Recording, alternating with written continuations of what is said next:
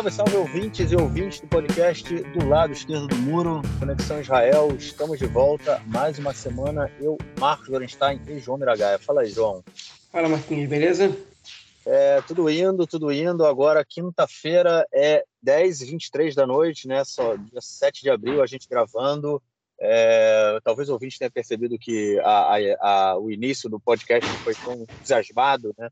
Como costuma ser, mas é porque é, há cerca de uma hora atrás aconteceu mais um atentado em Tel Aviv. É, semana quente, semana com muita coisa acontecendo. Na verdade, pouca coisa acontecendo, mas coisas muito quentes. Vamos então passar para o nosso primeiro bloco e a gente fala mais disso tudo a fundo. Bom, gente, como já dei a introdu... na... falei na introdução, é... há menos de uma hora aconteceu um atentado em Tel Aviv, na rua Dizengoff, é uma das ruas mais movimentadas da, da noite em Tel Aviv, com vários bares e restaurantes. É... Até agora foram são nove, nove pessoas deram entrada no hospital Ichilov, né, que é o principal hospital de Tel Aviv. Dois chegaram mortos já, é, outros quatro, se eu não me engano, estão, estão passando por operação é, em situação grave é, e outros estão é, passando estão é, sendo observados e vendo o, o, tipo de ferimento que eles tiveram. É, a gente não tem maiores informações no rádio, só se fala disso agora, obviamente. Estão é, tentando ainda, estão correndo atrás dos, dos terroristas, né, que ainda estão soltos. É, não há maiores informações sobre terroristas é, que tenham sido mortos ou, ou presos. É, é, mais um atentado aí dessa onda, né, que a gente já veio comentando no último episódio, nos últimos episódios, continua a coisa bastante quente. É, houve várias operações do Exército na Cisjordânia, principalmente para tentar prender né, é, é, pessoas que são ligadas aí ao, ao Estado Islâmico, apoiadores do Estado Islâmico, e têm reivindicado esses últimos atentados. É, isso tem esquentado bastante a coisa na Cisjordânia, né, na, na em toda, toda a, a, aquela região, porque as operações do Exército, obviamente, não, não saem barato. É, João, mais uma noite bem triste aí para gente, uma noite tensa que deixa, deixa a gente muito apreensivo, né, cara? É, é uma, enfim, foi uma notícia muito ruim. Na verdade, a gente está acompanhando agora, enquanto a gente está falando com vocês, a gente está com o celular ligado. Vocês provavelmente, quando escutarem essa, esse podcast, vocês já vão ter mais informações sobre o atentado do que a gente tem agora. Mas, enfim, é, Bom, como o Marquinhos explicou o que aconteceu agora, parece que o sujeito gritou Allah Akbar, que é Deus é grande em árabe, e disparou com tiro de metralhadora é, e conseguiu escapar, pelo menos por enquanto. Que aí tinha sido uma semana tranquila desse lado aqui, da, desse lado lá do, do lado esquerdo do muro, né?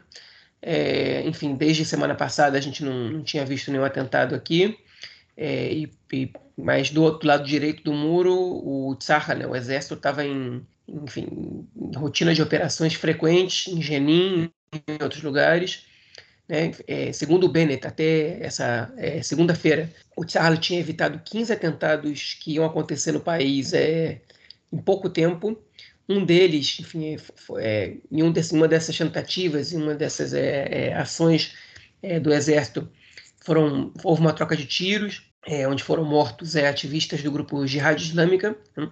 E, enfim, toda, todo o arsenal deles foi, foi, foi fotografado e divulgado na imprensa. Né? É, enfim, o grupo Jihad Islâmica prometeu vingança por esses, por esses assassinatos. Né?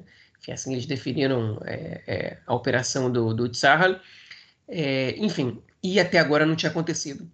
A gente teve informações, hoje mesmo, um pouco antes de começar o podcast, foi divulgado no Canal 12, né, no, no, no telejornal do Canal 12, que é, o Hamas evitou é, o envio de foguetes da faixa de Gaza é, em direção à região do Otefaza, que é que é a região em Israel que, enfim, que circundeia a faixa de Gaza, né? que é mais, é, enfim, que é a região que sofre mais com o envio de foguetes do, dos grupos palestinos da faixa de Gaza, e o próprio Hamas evitou que a Jihad Islâmica, é, enfim, bombardeasse a região, lançasse um foguete pelo menos, é, enfim, inclusive parece que houve uma crise ali naquele momento, tinha, existe um comandante do alto escalão da Jihad Islâmica prestes a executar a operação e o Hamas evitou. O Hamas, nesse momento, não tem um interesse é, em, em, começar um conflito com Israel na faixa de Gaza, porque eles estão, como a gente comentou na semana passada, reconstruindo, é, enfim, toda a região após a, a operação que, que, se, que, se, deu no, enfim, é, há mais ou menos um ano, né?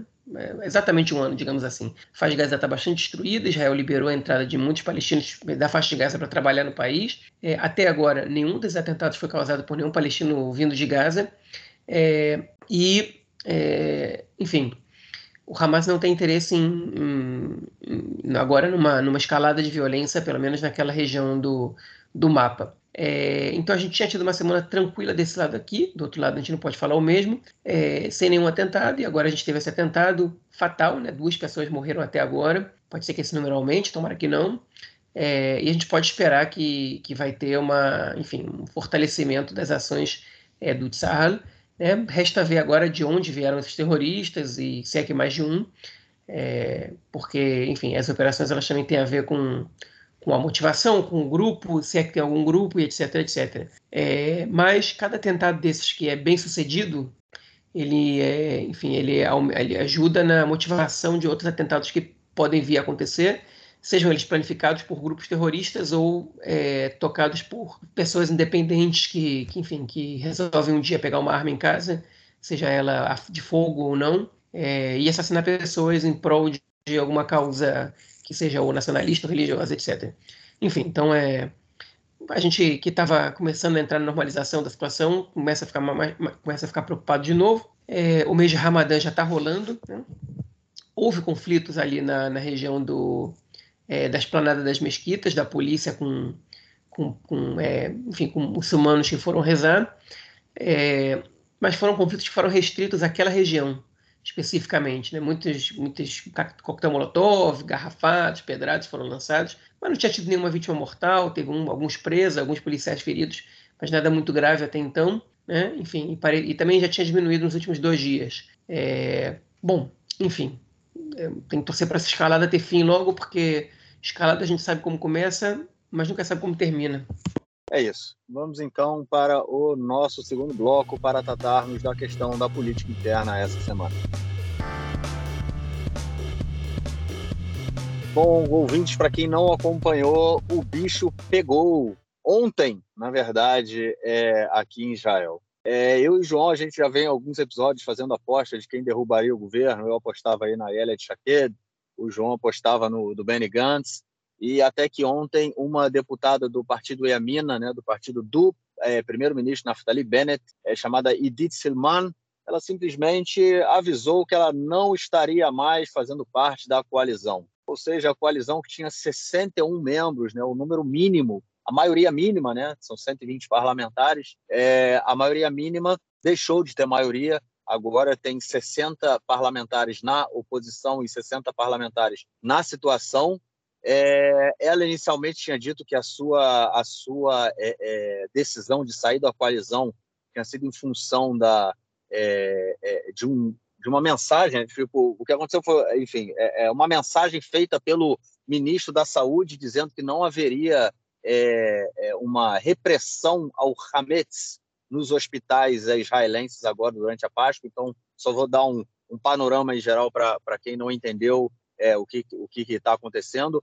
É, o, durante a, a festividade da, de Pessar, né, a chamada aí por muitas pessoas de Páscoa judaica, é, nós, é, é, é de acordo com a religião, né, é proibido você comer é, hametz, né, que é derivados de tri, trigo e derivados de trigo.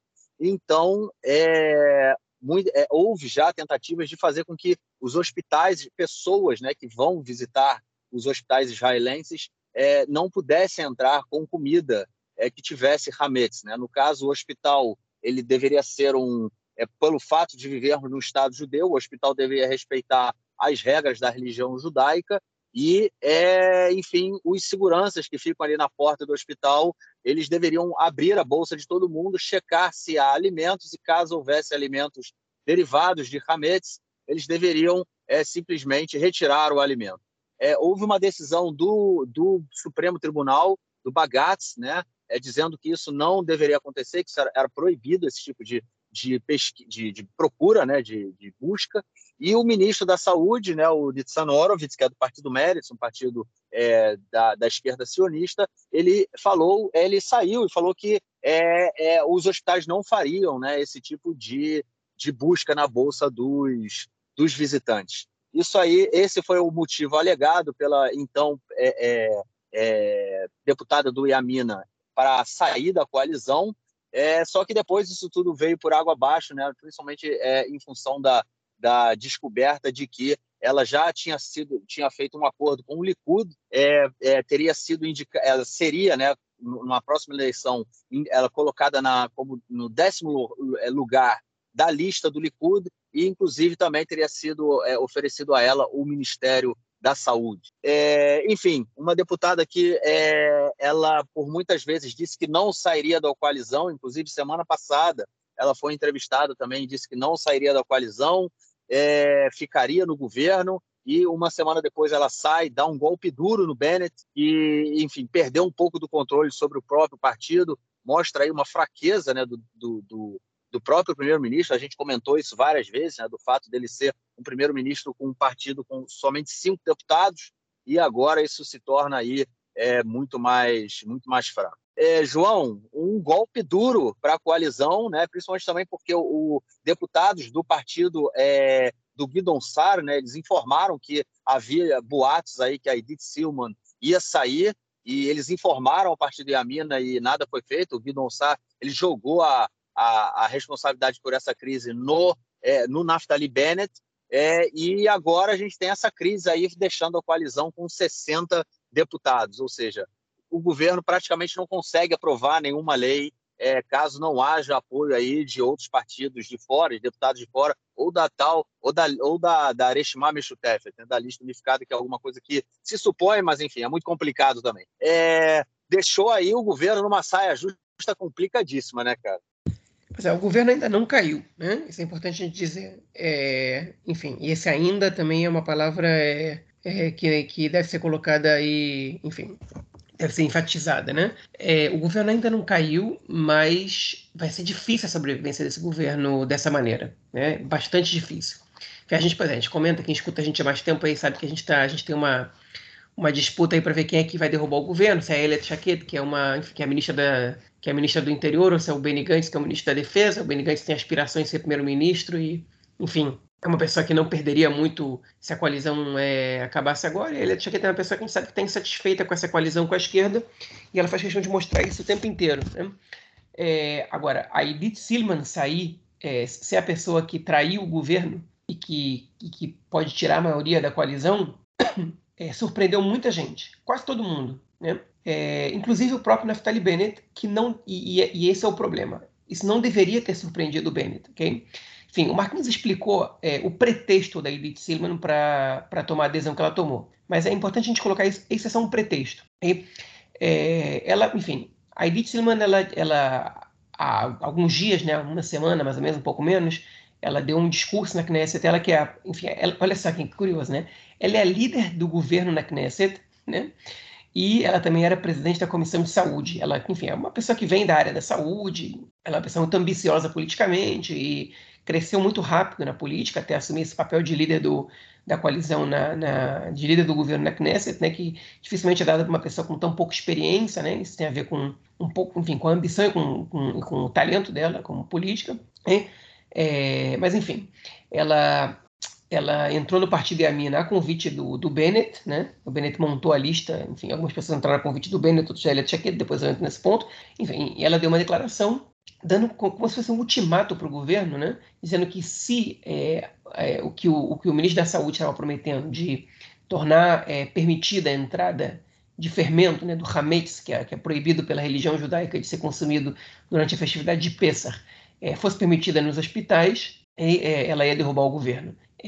Todos os repórteres né, que comentaram o caso, um, unânime isso, disseram que era, eram ameaças vazias, que ela não ia fazer nada, que ela não tinha condição de fazer nada, que eram, enfim, que isso era tudo bobagem e que soava até o ridículo o que ela tinha feito. É, e de repente passam dois, três dias e ela vai lá e sai do governo, né? A notícia saiu às seis e meia da manhã pelo jornalista Amit Segal do canal 12. É, praticamente todos os furos da direita é, saem por ele, né? Ele é, ele é o principal é, enfim, talvez ele seja até partícipe dessas decisões, mas certamente ele é, ele é a fonte que a direita sempre procura para dar essas informações. E, e ele divulgou e, e, os outros órgãos começaram a confirmar, né, começaram a apurar e confirmar essa notícia. Ela é, não deu entrevista desde então, ela deu algumas declarações, é, é, mas não a jornalistas e tal, que depois eu vou comentar, mas enfim. É, e aí começou esse, essa, essa tempestade. O Bennett, por exemplo, ficou sabendo pela própria imprensa. Agora, por que, que o Bennett deveria saber? porque a Edith Silman ela já vem negociando com é, a oposição, especialmente com o Likud e com o sionismo religioso, que é o partido do Bezalel Smotrich, de quem a gente infelizmente fala aqui com, algum, com alguma frequência, dele do Itamar Ben-Gvir, lamentavelmente, ela vem negociando com esses dois é, é, partidos, né, com membros desses partidos, já há algumas semanas. É, e o Bennett sabia disso, porque ele foi avisado por algumas pessoas, entre elas o ministro da Justiça Guido Sar, do partido Nova Esperança, que também é um partido de direita que faz parte do governo, que ele disse a seguinte frase para o Bennett: Fica de olho na Edith Silman, porque o Likud a pegou como projeto. Ou seja, o Likud está usando, está pegando ela para um projeto para derrubar o governo. De que maneira eles querem derrubar o governo? Fazendo promessas para ela, e de maneira que ela saia do governo com a garantia de que ela vai receber alguma coisa melhor. É, enfim, o Bennett, ele não só não tratou do caso, como quando Edith Silman deu aquele ultimato, ele, ele, ele meio que debochou, ironizou. Ele não, não foi exatamente um deboche, uma ironia, mas ele, ele enfim, fez pouco caso. Ele falou assim, olha, não é por meio de ultimato que a gente, que a gente resolve as coisas nesse governo. Enfim, disse o seguinte, ó, você não me venha com ultimato, porque, porque isso não vai funcionar. E convocou ela e o Nixon Horowitz para, enfim, na verdade convocou ela para uma conversa pessoal e, e recomendou ao Nixon Horowitz que, que se reunisse com ela. O Nixon Horowitz, que é o ministro da Saúde do Meredith, né, a parte de esquerda Meredith, se reuniu com o Bennett e eles combinaram que eles iam dar uma série de, de enfim, de... É, eles iam atender uma série de demandas da, da, da Comissão de Saúde colocadas pela Edith Silman para que ela pudesse é, ficar com crédito dessa, dessas medidas tomadas, para que ela pudesse se acalmar. Então, assim, é um jogo político. Ó, você não enche o saco com essa questão do, do fermento e você ganha um monte de, de louros aí para colher como teus. Hein? Agora, achei, achei que ser claro com uma questão. Tá? O Nixon Horowitz não está tomando nenhuma atitude polêmica. Ele está só seguindo a determinação da Suprema Corte do ano passado. Hein? É, porque não é a questão não é que estão querendo botar fermento no, no, no refeitório dos hospitais ou na comida servida aos doentes. Hein?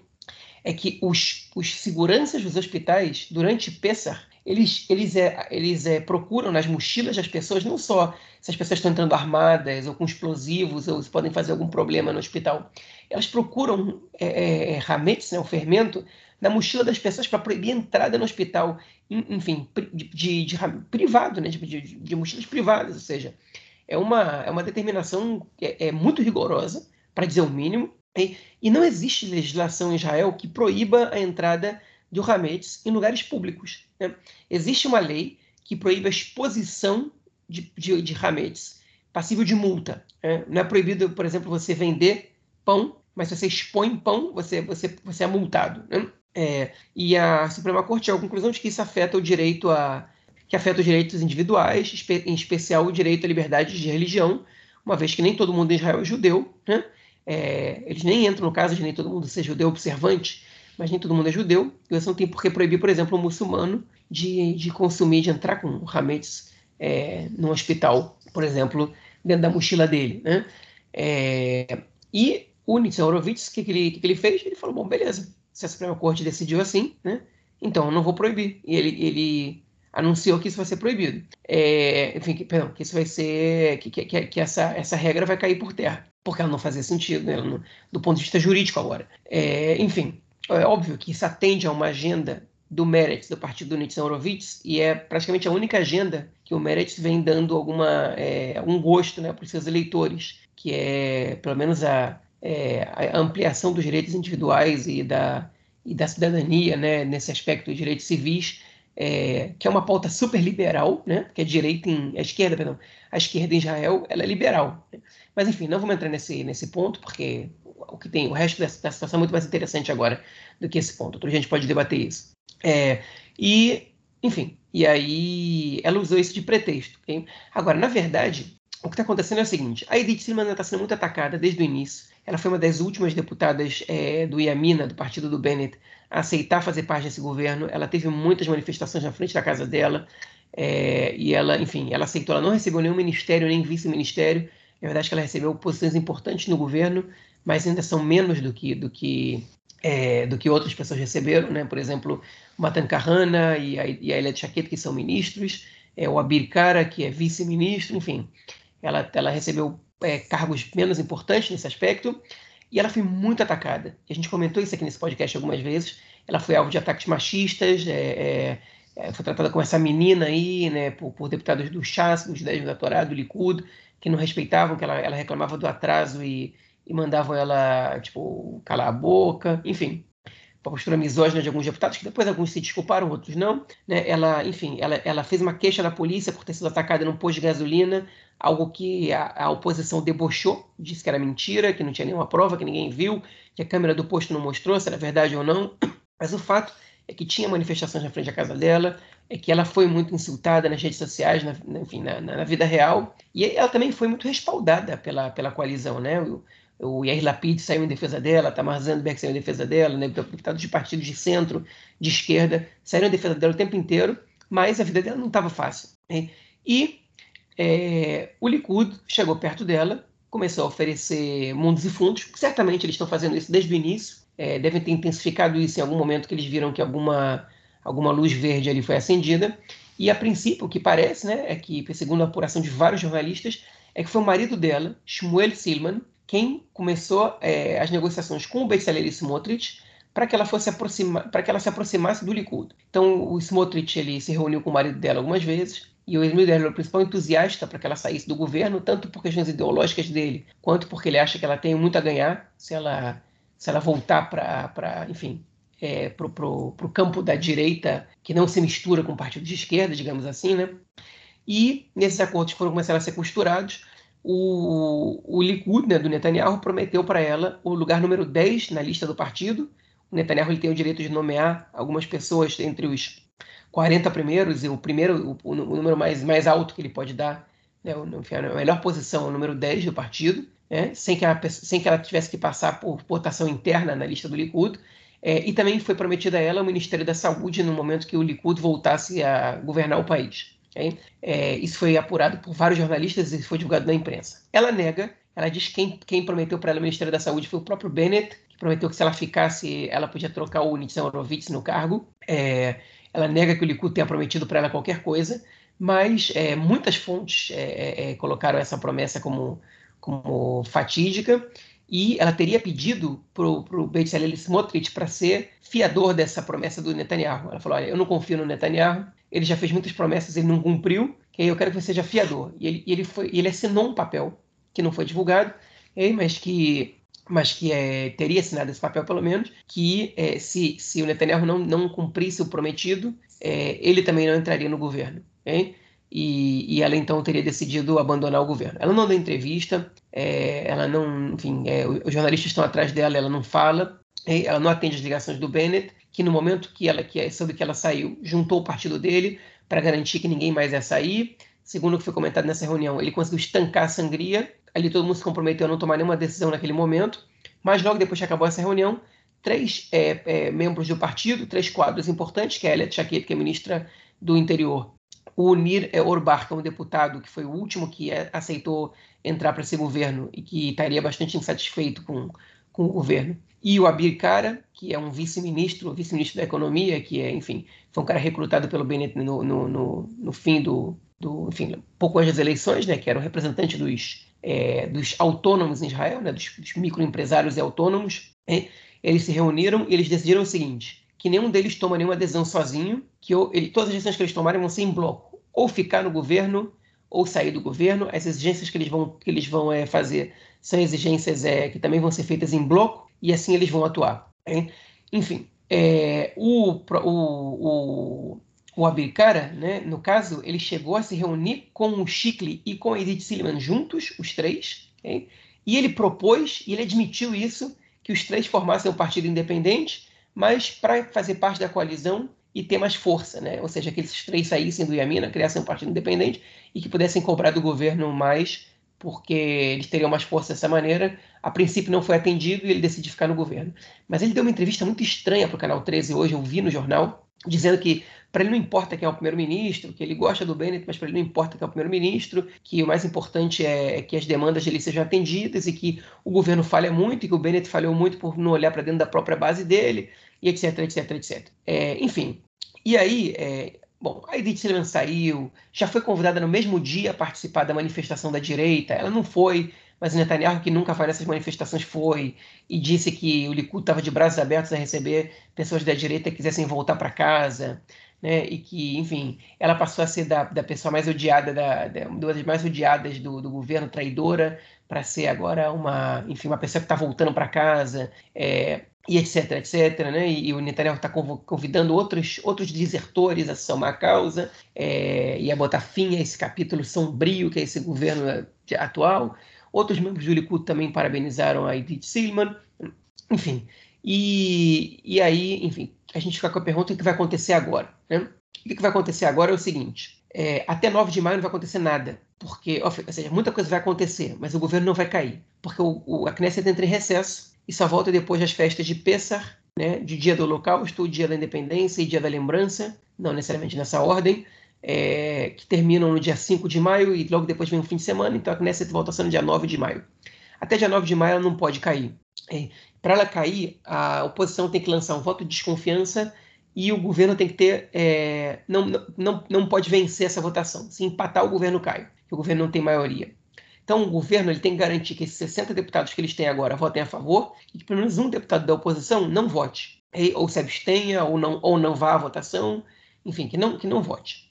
É, e aí começou a pressão em cima da lista unificada, que é partido, são os partidos de eleitorado árabe da oposição. Okay? A lista unificada tem interesse em ter eleições agora. Okay? Primeiro porque as pesquisas mostram que eles é, têm, têm chances de aumentar a bancada, que hoje é muito pequena, só de seis deputados. Segundo, porque quanto mais tempo esse governo se mantém no poder, o Uram, que é outro partido árabe que disputa eleitorado com eles, tem chances de colher frutos né, de, do, do orçamento que está sendo passado para melhorias na, nos assentamentos árabes, especialmente na região do Negev. Então, é, eles têm interesse em eleições. Por outro lado, se tiver eleições, o Netanyahu pode voltar ao poder com um governo muito mais à direita que o atual, né?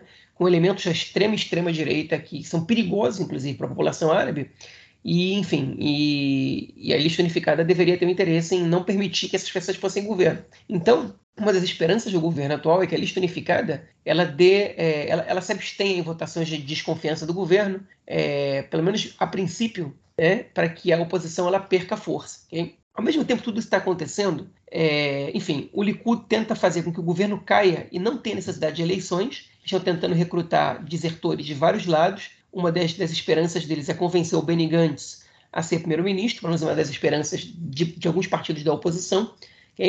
É, mas para isso, Netanyahu teria que desistir de ser primeiro-ministro, o que parece muito pouco provável. O, um dos deputados do Partido Judaísmo da Torá, Moshe Gafni, ele disse que a oposição deveria fazer uma autocrítica okay? É, e ver quem é a pessoa nesse momento que tem mais chance de, de ser primeiro-ministro num governo sem que seja necessário, a, a, sem que seja necessário que a gente tenha eleições. Okay? Isso é um claro recado, não é nem indireto, é um recado direto para o Likud do Netanyahu. É o seguinte, Netanyahu, chegou o teu momento de sair, deixar o espaço para que outra pessoa assuma e que a gente possa formar um governo é, rápido, sem necessidade de eleições, porque a gente sabe que tem partidos no governo atual que não teriam problema em formar um governo com o Likud, mas que sim teriam problema em formar um governo com o Netanyahu, como primeiro-ministro. Então foi um recado bem dado. A questão é se o Netanyahu vai escutar esse recado ou não. Tem pesquisa dando para o Likud até 38 cadeiras mas até então o Likud não consegue a maioria necessária é, para formar, formar o governo, até agora, segundo essas pesquisas, e isso é um problema. Né? Enfim, é, então o mais provável é que se esse governo cair, a gente venha a ter eleições, e o mais provável é que esse governo caia. A gente só não sabe quando. Se vai ser em maio, em junho, em julho, em agosto, okay? mas é muito provável que ele não vai durar muito tempo. O que acontece se o governo cair? Se o governo caiu, e aí Lapid assume automaticamente, é, até as eleições, e obviamente ele continua sendo primeiro-ministro até que tenha um novo governo. Só que a gente pode ficar numa, incerteza de eleições atrás de eleições, e o Lapid pode ser primeiro-ministro por um ano, um ano e pouco, que nem o Netanyahu foi, primeiro-ministro interino, ok? O que, é, o que não é, não é, é muito interessante para o Likud, para o Netanyahu, é, para alguns partidos de centro, de esquerda, que não querem ver o Lapid se firmar como, é, como principal liderança do bloco, ainda que eles tenham que engolir isso por enquanto, ok? É, e para os partidos ultra-ortodoxos que desconfiam muito das intenções do Lapid, porque o Lapid até pouco tempo atrás era o principal inimigo deles no, no campo político, agora ele moderou um pouco o discurso para poder ter a esperança de formar um governo com, com esses partidos, mas enfim, muita gente não quer ver o Lapid de primeiro-ministro. E para isso, é, eleições não são uma, enfim, uma grande jogada, é melhor que não tenha eleições. Enfim, eu estou dando muita informação e falando muita coisa ao mesmo tempo, mas é porque realmente a situação é muito complexa. O que a gente tem que ficar atento agora? É, o Bennett, que ele falhou muito feio na hora de, enfim, na hora de administrar a base dele. Mas ele falhou mais ainda na hora de formar o partido dele. A gente vem comentando muito aqui sobre pessoas, assim, sobre determinados quadros de vários partidos que, enfim, que ameaçam a própria base, né? Dentro do Israel Beiteno, do Israel Nossa Casa, do Lieberman, a gente tem um, é, um deputado que, que, enfim, que praticamente abandonou o partido, né? Que é o, agora me fugiu o nome dele, esqueci agora o nome dele, Marquinhos talvez lembre, é, que agora está atuando como independente, mas pelo menos ele é fiel a, a, ao governo, ainda que não seja o partido dele. É, dentro do Meredith, a gente falou sobre a deputada Zoab, que, que votou contra o governo também, assim, sem mais nem menos. Né? É, enfim, a gente comentou sobre alguns outros, sobre a Elia Tchaquet, que muitas vezes não, não, não, respeita determinações do governo, sobre o Benny Gantz, que faz o que bem entender, e, enfim. E, e, dentro de vários partidos a gente tem ali, enfim, é um governo com 71, 61 pessoas que qualquer deputado que decida votar contra o governo, ele pode derrubar uma votação e pode derrubar o governo.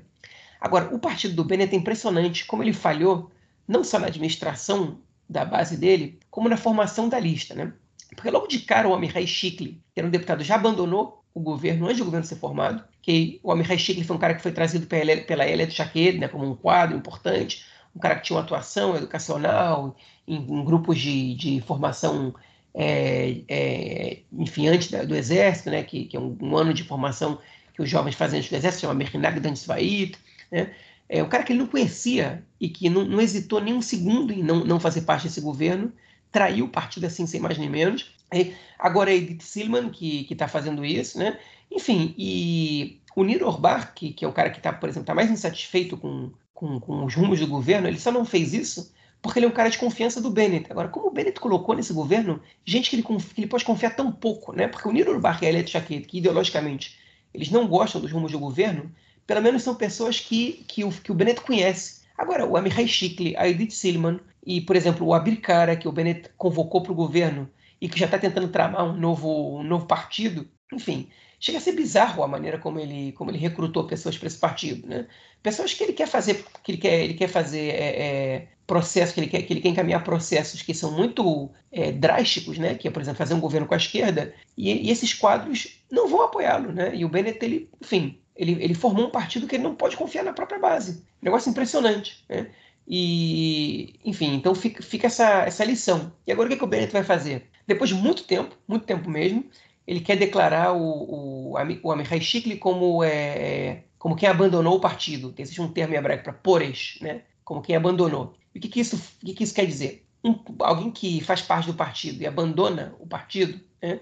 o partido tipo, mostra que ele vota contra o partido na maioria das vezes e que então ele pode ser enquadrado como pores, é, ele um, ele perde, ele, o partido pode impedir que ele faça parte de algumas comissões. É, dois, essa pessoa está impedida de concorrer por qualquer partido existente é, ou de juntar o partido dele a qualquer partido existente. Ou seja, se o Amirai Shikli quiser concorrer nas próximas eleições, ele vai ter que criar um partido só dele. E ele não tem condições de, de ultrapassar a cláusula de barreira. Na verdade, o Bennett já decidiu declarar o Shikli Poresh, e esse é um recado para Edith Silliman e para outros membros do Yamina. Vocês vão trair o partido? Beleza. Ok? Vocês vão ser declarados Porushim, né? É, é tipo desertores, não é desertor exatamente, mas é pessoas que saíram e vocês não vão poder ir para o Likud nem para nenhum outro partido, vão ter que concorrer em listas sozinhos. E aí, qualquer promessa que o Netanyahu fizer para vocês, vocês, é, enfim, vocês, vocês, ele vai ter que ser primeiro-ministro para poder colocar vocês de ministros, e ainda assim, enfim, ele não, ele não vai poder garantir nada, porque nem deputados vocês vão ser. Okay? A menos que vocês ultrapassem a cláusula de barreira, o que eu duvido que vocês consigam. Essa é a mensagem. Né? É, demorou muito para ele colocar o Chicle nessa situação, e esse é um recado claro para si, Edith Silman, principalmente, mas também para os outros para a Elet Chaquet, para o Abir Cara e para esses outros que estão cogitando aí sair do, do, do partido. Enfim, e para terminar, estou sentindo que eu esqueci de falar muita coisa, é, organizei aqui algumas coisas, alguns pontos para falar, mas certamente estou esquecendo muitas coisas. Mas para terminar, é, o Nir Orbar, como eu disse, um dos deputados é, é, do, do Yamina, que, que também é, é, de certa maneira rebelde, ainda que, que o ben, ele seja mais confiável para o Bennett, né? É, ele fez uma série de exigências, tornou públicas, entre elas, é, a construção de, de assentamentos e, e, e, é, e, a construção de infraestrutura também para assentamentos que hoje são ilegais. Né? É, e uma das listas ele já foi atendido, ele já conseguiu receber do, do ministro da, das Finanças, é, a Victor Lieberman, é, a promessa de que é, o, o, incentivo para famílias é, que, que de este voto, né? é, de academias rabínicas para creches é, públicas, né? É, ele vai ser mantido, esse subsídio ele vai ser mantido, ao contrário do que o Lieberman tinha, tinha é, a canetada que ele tinha dado, né, da, do decreto que ele tinha dado sobre isso, pelo menos, é, pelo menos até 2024. Ou seja, é, essa era uma bandeira do Lieberman, okay, de tirar subsídios para que essas pessoas começassem a trabalhar, né, em vez de estudar em academias rabínicas, que a gente chegou a criticar aqui, porque, enfim, transforma uma população pobre mais pobre ainda, né? É, e por pressão do Orbach, ou, ou, por ameaça do Orbach, vamos dizer assim, é, o Lieberman teve que voltar atrás. Enfim, então já está fazendo, já tá fazendo efeito essas ameaças é, que esses membros do IAMINA estão fazendo, né? É, o governo é refém nas mãos de dois, três deputados que podem ameaçar sair, podem ameaçar sair da coalizão e, e de repente o governo é obrigado a atender uma série de demandas, né? É, ou seja, não tem acordo de coalizão, não tem nada disso. O que importa é a ameaça, é a chantagem, melhor dizendo, que esses deputados podem fazer ao governo. Enfim, é, nem eu nem o Marquinhos, foi a Edith Silman que saiu, né? E um último comentário agora sobre ela. Olha, ninguém esperava que fosse ela, mas ela, mas ela foi muito esperta. Porque a Edith Silman, ela está vendo que o Iamina ele pode ser que naufrague nas próximas eleições. É, ela não tem muita coisa a ganhar, ela não é popular, ela está vendo que tem membros no, no, governo que são mais populares que ela, é, no próprio partido e que tem mais moral com o Bennett do que ela. E em vez de ela esperar que outra pessoa derrubasse o governo, é, ela, foi a, ela, ela, foi a primeira pessoa que saiu e para o primeiro que sai, é, o prêmio é maior. É, mas não pensem que o Likud não está oferecendo um prêmio gigante para os outros também, não. Né? o, no canal 13, nessa mesma entrevista, o, o, o Abir Kara, né, que é o vice-ministro da, da, Economia, é, ele admitiu que, que promessas foram feitas para ele, é, mas ele não quis dizer quais. Agora, só para o ouvinte entender, é proibido que um partido alicie membros de governo com promessas. É uma lei da Knesset. E o movimento de, de, controle, de controle de qualidade do governo, que é uma ONG israelense, prometeu entrar na justiça contra o Netanyahu, ok?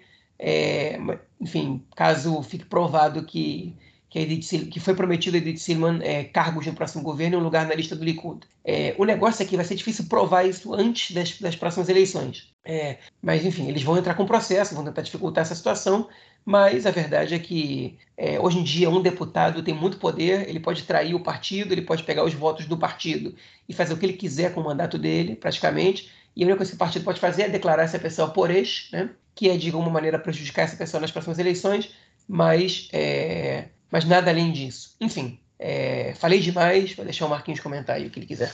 Bom, realmente, sem sombra de dúvida, né? É um, foi uma, uma surpresa para todo mundo, principalmente como você comentou, João, vindo aí da Edith Silva, né? Ninguém, ninguém esperava isso dela é, justamente por ela ser também uma deputada sem muita força, né? Ela cumpria lá o papel dela. Ela, na verdade, ela era, ela era a líder do governo, né? Mas sem muita expressão, né? Uma pessoa nova na política e tudo mais. É, agora, o que chama muita atenção também, é, enfim, outras coisas eu vou querer comentar, mas é, é essa questão do, de não ter nenhuma, é, nenhuma responsabilidade com as coisas que fala, né? De Hoje eu estava vendo, o, acredito que você tenha ouvido também um programa de rádio né, do, do Levinson com a Kivanov, e ele falando, para que, que a gente entrevista as pessoas aqui? Né? Porque a gente entrevista, o cara hoje fala uma coisa, daqui a uma semana ele, fala, ele faz o oposto do que ele falou. Então, para que, que a gente entrevista? Para que, que a gente vê? Qual é o nosso papel aqui enquanto jornalista? Porque eles mentem de forma descarada, entendeu? É assim, não tem nenhuma é, é, é, como é que chama? Multidrar, uma coluna vertebral ali que segure o cara, que o cara não, vou seguir. Não, não tem nada. Simplesmente foi um oportunismo da parte dela, que pelo, ao que tudo indica, né? Como você comentou no final, é difícil provar, mas tudo indica que ela foi aliciada realmente pelo Likud. É, hoje, inclusive, é, eu estava ouvindo um outro programa em que o David Bitan, ele já ele tinha sido já né, é, líder do governo na época do ele é do do Likud, né? Ele tinha sido líder do governo durante um, um dos governos do Netanyahu. E ele falou, não, é, que ele era contra isso, porque perguntaram, pô, vocês têm, têm tanta gente que vocês é, é, é, colocam na lista do Likud, né? E o que, que acontece com vocês que são do Likud, né? Vocês que são deputados do Likud, militantes históricos do Likud, é, perdem, perdem espaço, né? É, e aí ele falou, não, eu sou contra esse tipo de movimento de você é, dar esse, ocupar né, é, é, espaços na lista com pessoas de fora. A Edith Silma a gente vai levar, vai, vai ser na nossa conta. Mas por que, que o Smotrich não pega também, gente? Tipo, ele queria fazer divisão aí de caso haja outros é, outros é, é, outras pessoas que saiam do governo da coalizão, né, que eles sejam distribuídos para outro partido, né, outros partidos, que eles não caiam somente na, na conta do Likud. É, a questão da lista unificada, né, não participar do governo, mas enfim, é votar pelo, é, a favor do governo ou com o governo em projetos de lei, ou até mesmo pela dissolução contra a dissolução do Knesset, simplesmente não aparecendo na, na votação, é uma coisa bem interessante também, até porque o, o Guidon Sá né, e o seu partido eles já se colocaram contra qualquer apoio da, da lista unificada, mesmo sendo de fora do governo. Né? Mesmo que eles não entrem para o governo, estejam ali num apoio de fora, o partido do Guidon Sá é contra isso. Então, é, pode colocar também aí um, essa, essa, toda essa relação um tanto quanto em xeque, né? Eu acho que isso é um, vai ser interessante a gente acompanhar no, no, no próximo período. Agora, é muito, é, é muito interessante também vendo que tudo isso acontece, né? Na semana, é, a, a, gente não, tipo, ficou meio em segundo plano, né? Mas ainda essa semana aconteceu o, é, terminou, estava acontecendo ainda o depoimento do, do, agora me fugiu o nome dele, é, Filber, do Shlomo Filber, né? Shlomo que tava, Filber. Isso, que estava falando no depoimento dele num dos julgamentos do BIB, na pasta 4000, que era um depoimento assim, que estava colocando o BIB em maus lençóis. Né? Ou seja, é, se o, o, julgamento acontecendo, continuando aí, a gente tem, é, é poderia, o, caso o, o Bibi seja condenado, ele, a vida política dele está muito prejudicada, se não terminada. Né? E na mesma semana em que o João Mofigo termina o seu depoimento, é, depois de ter, ter, dado várias bombas né, nas últimas é, duas semanas, é, acontece isso. Né? A gente tem essa, aí, essa vitória do Netanyahu, porque não, é, é uma vitória, ele, como, você, como o João comentou, né, ele foi nesse evento da, da direita e rindo à toa, com um sorriso amplo né, e tudo mais. É, enfim, e, e é óbvio que ele voltando ao poder, ele vai fazer de tudo novamente para impedir que o julgamento dele aconteça, ou continue acontecendo, né? O julgamento seja interrompido, vai sempre arrumar é, questões impedir, como ele impediu na época do corona, ele tinha colocado lá aquele o, o ministro é, Amir Ohana, né, que também fez de tudo que ele queria para dificultar o andamento da justiça na, naquele período do corona e foi prorrogando o início do julgamento do Netanyahu. Enfim, a gente a gente comentou isso nos episódios lá há, há mais de um ano, né? É, e a gente tem essa, toda essa movimentação também nesse momento, né? O que mostra, assim, eu acho, na minha opinião, a gente vê é, que esse sistema democrático liberal aqui em Israel, pelo menos, ele está muito ultrapassado. É fundamental pensar novas formas de representação, é, novas formas de, de, a gente de conseguir representatividade política, até porque, assim, eu estava pensando nisso é, é, hoje de tarde, né? O, o parlamento, desde 1948 ou 49, é, é, o parlamento tem 120 cadeiras, sendo que em 49 a população do país não chegava nem a 2 milhões de pessoas. Hoje a gente tem é, quase 10 milhões de pessoas. Ou seja, a, a proporção né, de que cada deputado representa é muito menor. Né? Ou seja, a gente tem aí, na minha opinião, assim, esse, um fracasso total desse sistema político partidário, onde é realmente um negócio, virou um balcão de negócios. A política já não assim estou falando da política israelense não que em outros lugares não seja isso né? Então, assim a gente é, veio do Brasil a gente sabe como é, é, mas aqui também é um balcão de negócios. Quem oferece mais não tem uma é, já foi um momento em que as pessoas se se, é, se colocavam dentro de um partido por questões ideológicas e seguiam questões é, seguiam a, a ideologia do partido né Hoje é uma coisa muito mais pessoal, a gente vê o partido do Lapid. Interessante também que o Lapid, né, no meio dessa crise toda, o Lapid não abriu a boca. Hoje, hoje isso estourou ontem, né, seis e meia da manhã, quando começou essa notícia a ser divulgada, é, o Lapid não falou nada, o Lapid foi se posicionar. O, o primeiro Twitter do Lapid é, foi hoje de tarde sobre isso e falou que o, o partido, ele e o partido dele vão trabalhar profundamente para para manter o governo né, funcionando, para manter o governo interno, não deixar o governo cair. É, ou seja, ficou calado, até porque se o governo cai, ele assume como primeiro-ministro. Então, para ele, é assim, obviamente não é interessante o governo cair, por outro lado, ele vira o primeiro-ministro, e como assim, a gente não sabe como, como serão é, os resultados né, eleitorais, ele pode se manter como primeiro-ministro é, é, interino aí por um determinado período, né? O que é importante para ele também, para a carreira dele, ou até é importante também para própria pelo próprio resultado que ele pode ter no processo eleitoral como primeiro-ministro interino. Mas enfim, a gente tem muita coisa aí para acontecer. Eu acho que esse essa essa jogada da Edith Silman, ela eu acho que é, para além né, de todo o, o, o, processo político mostra aí que o sistema o sistema é, democrático liberal israelense está fadado ao fracasso, né? Já, já, acabou. A gente tem que repensar novas formas de organização partidária, é, de, de, de, regras políticas, né? É, onde deputados que, tipo, não sei se o, o, cara, como a Edith Silman saiu, ela resolveu sair da coalizão. Não tem essa, meu amigo. Você, o, o, o mandato é do partido. O seu partido está na coalizão. Você quer sair, você sai, mas você não vai ser mais deputado. Eu acho que pode criar regras, enfim. Mas essa forma da gente deixar à mercê dos deputados de um jogo político, num jogo político não, num jogo é, é, que não é nem político, né? é interesseiro, né? É, oportunista, aí a gente vai ver isso o tempo todo, de nada vale a gente, um deputado, um candidato vir falar ah, porque eu penso isso, isso e aquilo, porque no final das contas ele vai fazer aí o, o, o como é que chama isso? É o não é charlatanismo político, tem um nome para isso, me fugiu agora. É, que o Bennett, inclusive, né, é acusado de fazer ao, ao, fechar o governo aí com os partidos da, da esquerda sionista, inclusive com o Uram também, né? Ele foi acusado aí de ter é, é, traído as suas próprias ideologias e tudo mais. Então, é, eu acho que é, chegou, assim, eu acho que esse esse caso da Edith Silva, né, é um retrato de tudo isso que, que, que, que acontece aqui na política israelense. Eu acho que é, é, importante a gente fazer esse debate, a sociedade israelense fazer esse debate também. É, e essa questão que você colocou no final, né, João, da, é, é, de, de, ser proibido o aliciamento, eu acho que isso é uma questão que, enfim, é, justamente por você ser difícil de, de provar, é, acredito que não dê em nada, né? Por mais que o, a, essa organização aí da, da, qualidade do governo, né, da Ruta Shilton, que chama,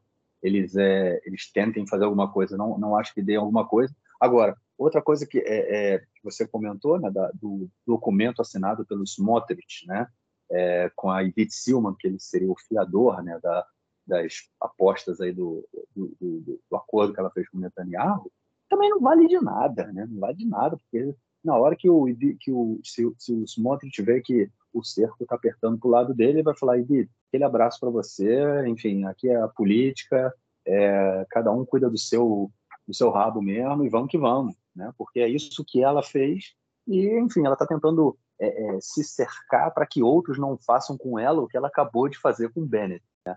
Agora, mostra muito também, a gente comentou essa questão do Bennett ser um ministro é, fraco, né? um primeiro-ministro fraco, justamente por, ser, por ter um partido com pouca representatividade. Agora, o mais interessante também é a própria fraqueza dele dentro do próprio partido, né? em função de todos esses erros que você colocou aí que ele cometeu na, no momento de trazer as pessoas para o partido e para o governo, a gente vê com quanto ele é fraco dentro do próprio partido. A liderança dele enquanto líder do partido, é, não que seja o líder do partido na, no parlamento, mas assim, ele é o líder do partido, é o primeiro-ministro. E ele não tem moral nenhuma dentro do partido, cada um faz o que quer. É, e se tiverem que abandonar, se o pessoal sentir.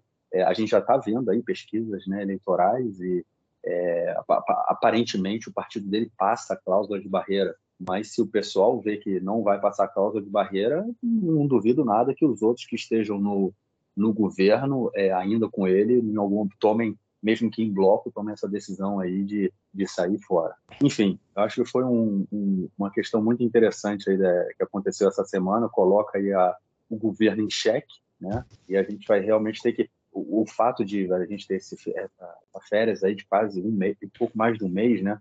Dá uma dá um certo tempo para o Bennett também é, respirar um pouco, né, e colocar as coisas, enfim, negociar por trás aí da, nos bastidores. Mas é, vai ser bem interessante acompanhar o que vai acontecer nessa na primeira semana assim que, que voltar do, do, desse, desse recesso aí, né? É, só acrescentar umas coisas que enfim, ficaram faltando, que agora você me lembrou. É, enfim, a, a, assistente principal do Bennett, a, é, a assistente, enfim, a estrategista política dela, no dia que Edith Silliman anuncia isso, ela pega um avião e vai para os Estados Unidos para debater com o governo norte-americano a questão do, do, do, armamento nuclear do Irã. É, e, ela, e, o, Bennett, o Bennett e ela estão sendo muito criticados Como é que, como é que você está no meio de um, de um temporal, uma tempestade política? Você está preocupado com a Ucrânia, com o Irã? Tipo, você tem que primeiro ver, sobreviver, né?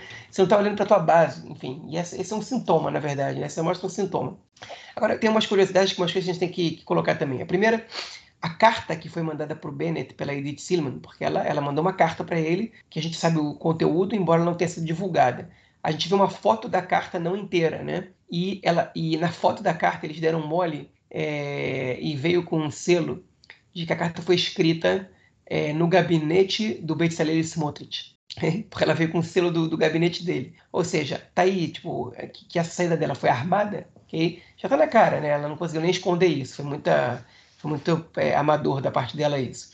E o, o, a frase que ela usou para sair do governo foi em hebraico é Eneni Yahol, Eneni Yaholayoter, né, que é no feminino. Eneni Yaholayoter. Em hebraico a gente conjuga os verbos masculino e feminino. Quer dizer, eu não posso mais. Essa frase foi usada pelo Menachem Begin, né, que foi o primeiro primeiro-ministro da direita israelense a assumir o poder aqui em 77, né, que ele, quando acaba a Guerra do Líbano, né, em 82, é, a mulher dele tinha falecido e ele teve passou muita pressão, é, respondeu por, por, por, enfim, por questões muito complicadas, especialmente pela, pelo massacre de Shabbat Shatila, né? estava sendo massacrado pela, pela comunidade internacional, tava, tinha protestos em Israel, e ele soltou essa frase, Enene Aholioter, e com isso ele deixou o governo, renunciou, se recolheu ao apartamento dele em depressão, nunca mais deu entrevista, recebia muito poucas pessoas, enfim, e, e, e morreu em 1990, uns anos depois, sem quase se comunicar com ninguém, né? E ela, ela tentou repetir a frase do Begin, nem Holioter. Só que aí a Shelly Rimovich, que é uma jornalista é, e ex-líder do Partido Trabalhista, né, que agora era jornalista, virou política e se retirou da política e voltou a ser jornalista, ela disse, ela, ela fez um comentário muito oportuno, que ela falou, olha, se você não pode mais, se você não aguenta mais ter que lidar com essas incoerências do governo e tudo mais, simples, você renuncia, ok? E dá espaço para outro. Tipo, o que você fez não é, não é que você não pode mais é que você não quer mais, você está querendo outra coisa, você está querendo as vantagens que o outro lado te ofereceu. Porque para você é, não renunciar e, par, e, e partir para a oposição é, é, é, é, simplesmente roubar os votos dos eleitores e levar eles com, e levar o teu mandato com você para o outro lado, ao contrário do que o teu partido decidiu. Né? Enfim, ela foi cirúrgica nesse comentário.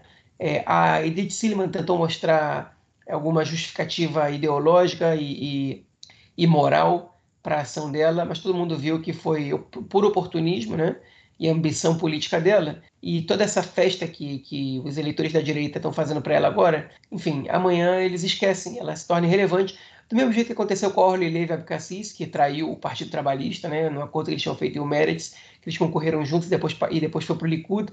Ela assumiu o ministério ali naquele governo de união do Netanyahu com Gantz, e o Netanyahu deu para ela lugar 20 e poucos do Likud. Né? Ela é deputada hoje, é, mas ela, enfim, não goza de, de grandes é, é, é, de grande prestígio dentro do eleitorado da direita, ela, é, ela é, ficou esquecida e, enfim, hoje ela não é ministra de coisa nenhuma e pode ser que daqui a pouco, daqui a algumas eleições, ela nem se eleja mais, né?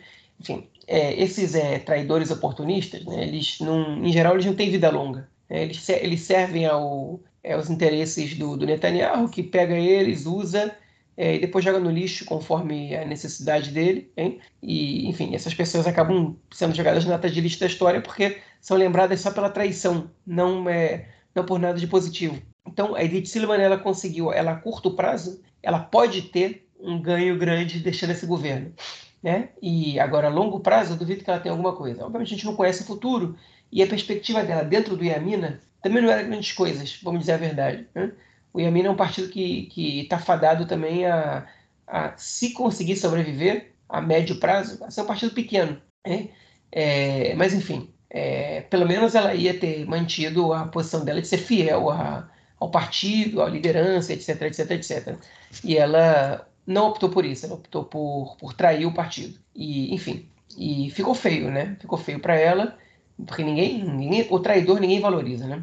É, enfim, ninguém, ninguém gosta do trair, é, nem, nem, nem Israel, nem no Brasil, nem em lugar nenhum. E o que vai ficar, vai, vai ficar dela é isso, a gente já viu que foi tudo uma, uma jogada armada, e a gente vai conhecer exatamente o que foi prometido para ela é, se o Netanyahu ele ser eleito. E por último, falando do Netanyahu, você falou do, do a gente não colocou na pauta, mas ele voltou é, a depor essa semana, foi a última semana dele depondo.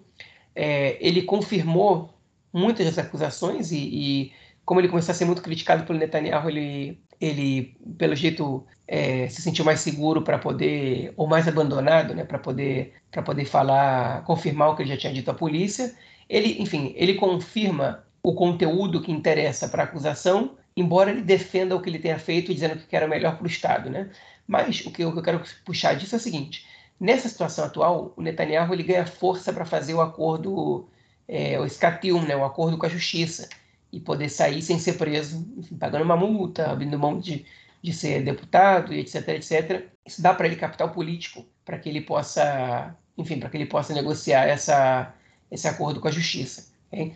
A questão, vamos ver o que vai falar mais alto o Netanyahu agora, é a possibilidade de ele voltar a ser primeiro-ministro, né, que realmente ganha, ganha, muita força agora, em caso de que tenha eleições, é, ou se livrar da justiça. Porque, é, ao, que, ao que parece, okay, é, a, a, pasta, as pastas contra o Netanyahu elas estão ganhando muita força. Né? E a chance de ele ser preso, elas aumentam a cada dia. Então, é, esse, esse é o momento que o Netanyahu está forte o suficiente para poder negociar um bom acordo com a justiça. Okay? Mas, enfim, a, é, a pergunta é se, se, ele vai abrir mão de, de tentar ser primeiro-ministro de novo para fazer esse acordo ou não, né? E, e eu acho que é uma, é, o Netanyahu está num dilema é, muito, muito significativo, que é, enfim, é, você vai jogar tua carreira no lixo no momento que você está em alta, né? Tua carreira política para não ser preso, ou você vai deixar a chance de ser preso correr para tentar ser primeiro-ministro de novo?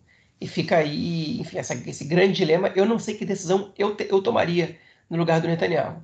É, enfim, mas realmente ele está num grande dilema. É, eu acho que ele vai observar um pouco mais como é que vão as, como é que vão as pesquisas e certamente ele, ele já mandou os advogados dele é, verem qual é, quais são as condições agora que ele tem para fazer esse acordo.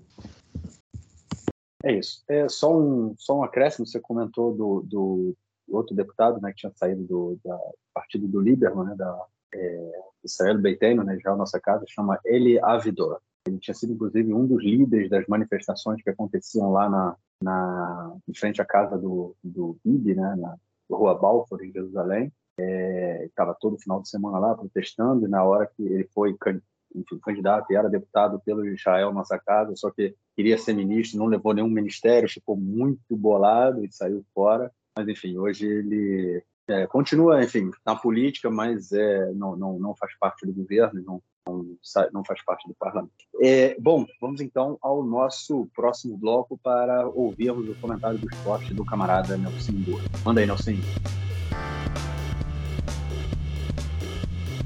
Meu caro, agora a gente tem amigos do Conexão Israel do lado esquerdo do muro. Um abraço para o João, que já está fazendo as compras para a festa de Pessah e já está cozinhando a sopa de Kneidler, é muito famosa a sopa de Kneidler do João. Maccabi Haifa venceu por 2 a 0 o Apoel Bercheva. É, era o jogo da temporada. Os dois lideram a competição. O Maccabi Haifa, o atual campeão da Liga Israelense de Futebol Masculino, estava com quatro pontos na frente, recebeu o Apoel Bercheva, venceu por 2 a 0 e aí abriu sete pontos. Agora na próxima rodada, o Maccabi Haifa recebe o Bnei Sarnin e se vencer mantém a distância enquanto o Apoel Bercheva recebe o Apoel Tel Aviv.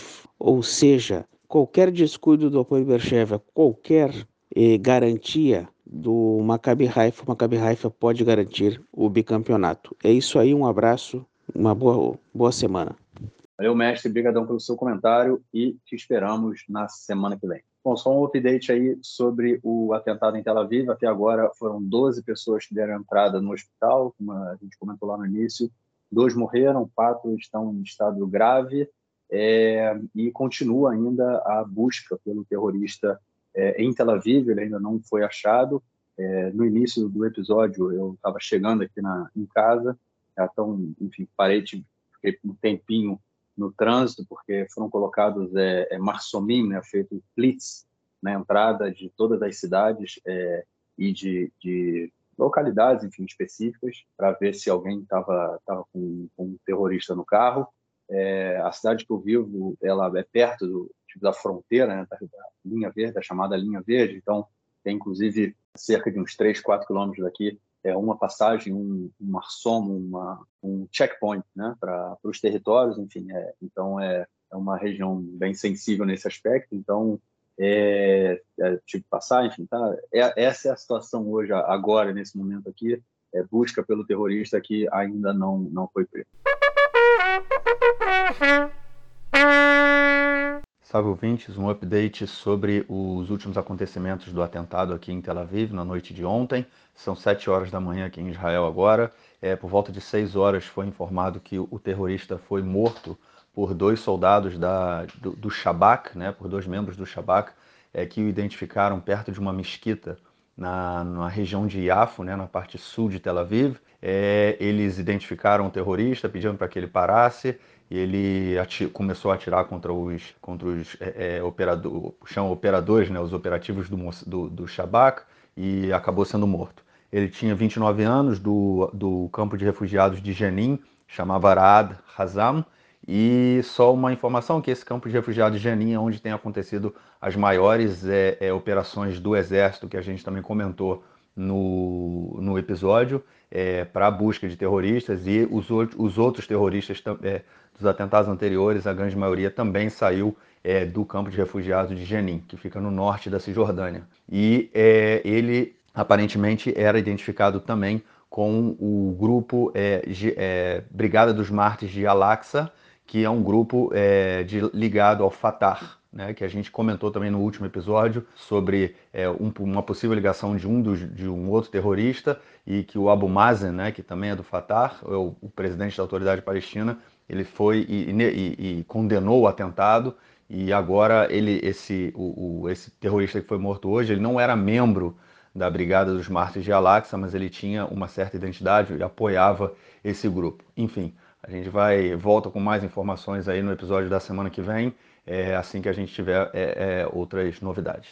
É, João, algo mais a declarar ou a gente fica por aqui? Não, é lamentável só a gente constatar que que o governo, enfim, entra numa crise dessa no meio de uma situação de segurança desse tamanho, né? É, enfim, dá para a gente ver o tamanho das pessoas que. que a, o tamanho da preocupação que alguns grupos têm com, com o país, né? Que conseguem causar turbulência política no momento que, enfim, que você precisa combater ações como essas, né? Lamentável que, que a gente tenha. Infelizmente, esse atentado ele lembrou pra gente essa situação. Exatamente. Bom, então a gente se fala na semana que vem para gravar o nosso próximo vídeo. Valeu, cara. Um grande abraço. Até mais.